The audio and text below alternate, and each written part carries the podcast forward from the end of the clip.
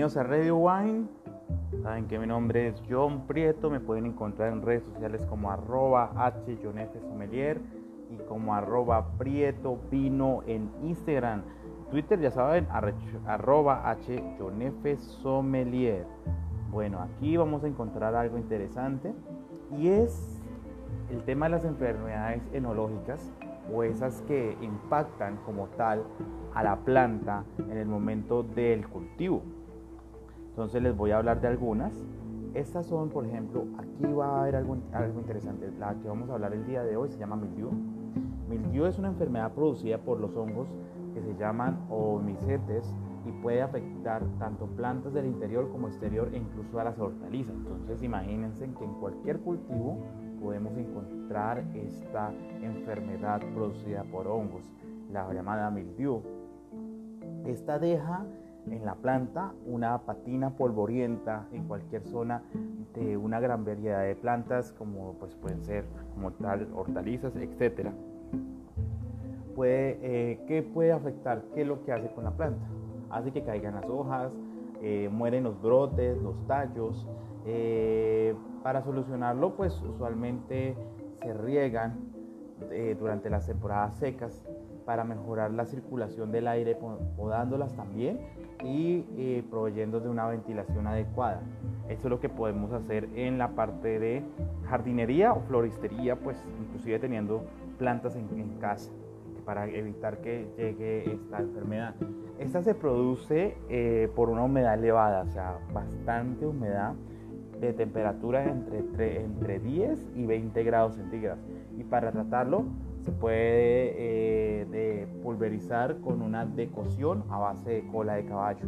Hay otra que es la famoso, ya hablando del caldo bordelés, que este es el famoso eh, forma de cómo curar la planta enológicamente hablando de la vitis vinifera o la planta de uva. Entonces aquí vamos a tener para esa terrible enfermedad llamada mildew, eh, la vid lo que debido a este hongo que ataca las hojas y los racimos, porque aquí ya va a atacar las uvas, el racimo de uva, apareció en, exactamente en el año 1878.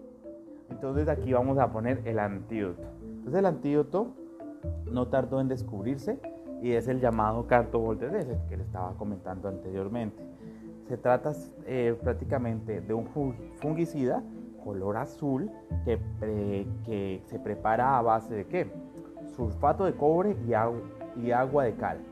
Entonces, eh, tenemos el sulfato de cobre aparte y agua de cal en otro recipiente y se pulveriza en la viña, o sea, se prepara en la misma viña, se mezclan esos dos, eh, dos bases para hacer nuestro caldo bordelés. Eh, los propios viticultores preparan el caldo bordelés, que es un caldo clásico. el resultado era, para, era el resultado como tal inicialmente era poco eficaz, pero por lo que lo utilizaban en, cantidades ya demasiado desbordadas. Entonces hay, hay, que saberla aplicar también. Hoy en día el caldo bordelés es menos tóxico y se degrada mejor con el tiempo. ¿sí? Entonces, entre mayor concentración, eh, eh, eh, en este momento da menos toxicidad a la planta porque ese puede ser el, el, intercambio. Tener una planta sana a una planta prácticamente intoxicada por el mismo eh, fungicida que se le agregue.